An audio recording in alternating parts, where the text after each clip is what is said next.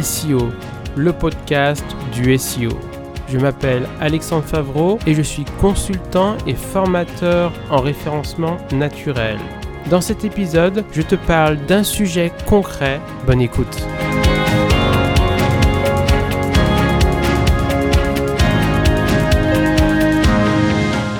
Dans cet épisode, je vais t'expliquer les compétences que tu dois avoir si tu veux faire de ton métier ce domaine-là du référencement naturel. Si tu veux devenir un spécialiste en référencement naturel, il faut avoir ces compétences-là. Il y en a un certain nombre et je vais les passer en revue. Première compétence, le marketing. Le référencement naturel fait partie du marketing. Donc il faut avoir des compétences marketing. Quelles sont-elles? Par exemple, avoir de l'empathie, c'est-à-dire avoir la capacité à se mettre à la place des autres.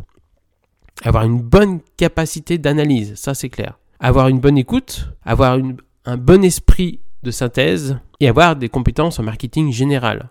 Ça, c'est le côté marketing. Ça paraît assez logique. Le référencement naturel, c'est du marketing. Deuxième compétence, le commercial. Notamment si dans le domaine en indépendant, mais pas que, même en agence, etc. Il faut savoir avoir un bon relationnel. Il faut avoir une capacité de négociation et de persuasion vis-à-vis bah, du client potentiel, du prospect, mais vis-à-vis aussi des autres intervenants, parce qu'il y aura plein d'intervenants. Il y aura les informaticiens, les marketeurs euh, au sein des entreprises clientes, il y aura le chef d'entreprise, euh, il y aura euh, les responsables communication, les designers, les rédacteurs, etc. Il faudra les manager, il faudra les convaincre, etc. Il faudra gérer. Donc, c'est pas facile de convaincre et de faire dire à quelqu'un qui aura forcément des objectifs différents de faire comme tu veux qu'il fasse. Donc il faut savoir persuader les autres.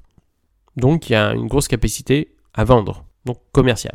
Troisième compétence à avoir, faut être un bon gestionnaire de projet.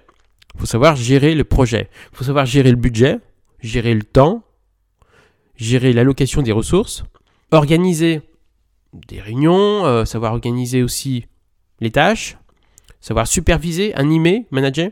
La personne en charge du référencement naturel devra suivre le projet de bout en bout et s'assurer des éléments du projet, que ce soit le temps, euh, la bonne réalisation, le budget, etc. Donc c'est pas facile. Donc je répète, des compétences marketing, des compétences commerciales et des compétences de gestion de projet. Il peut y avoir aussi des compétences de rédaction. Alors, ça dépend. Si tu es stratégique, tu es dans la stratégie, du coup, faut savoir comment rédiger un contenu SEO, donc il y a une méthode. Tu pas obligé non plus de savoir rédiger. Il y a certains consultants spécialistes en référencement naturel qui font aussi la rédaction, mais c'est quand même assez rare. Mais tu peux avoir éventuellement la capacité de rédiger. Autre euh, compétence, être analyste.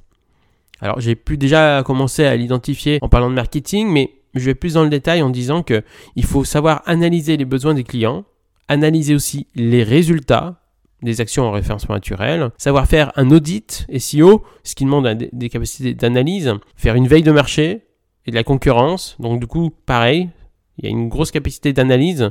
Et c'est encore un côté du marketing, l'analyse.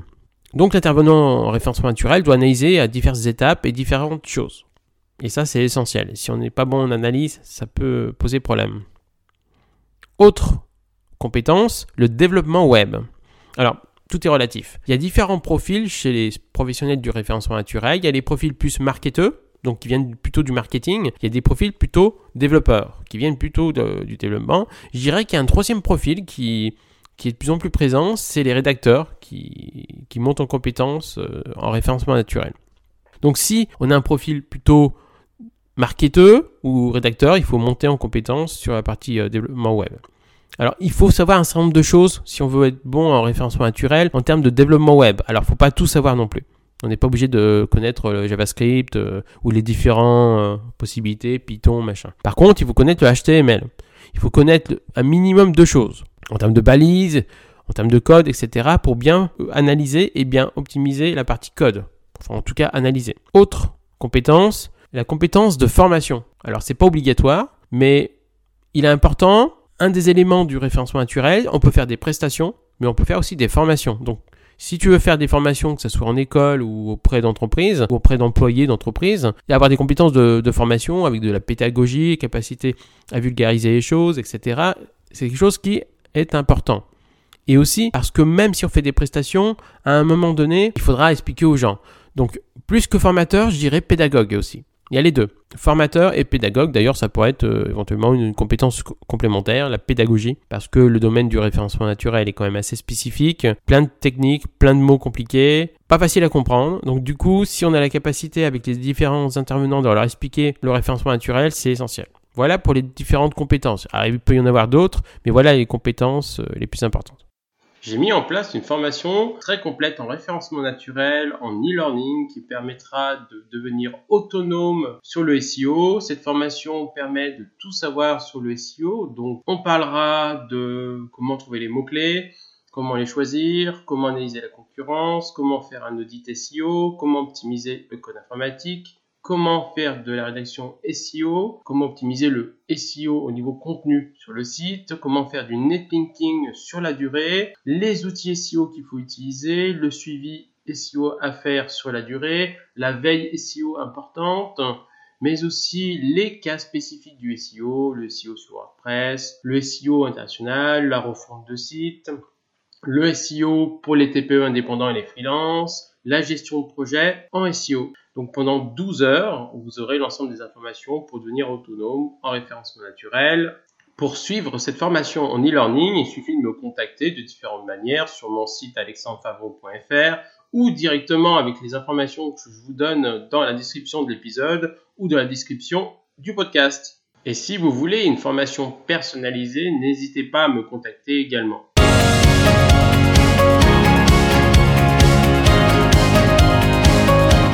Merci d'avoir écouté cet épisode et n'hésitez pas à écouter les autres épisodes. À bientôt!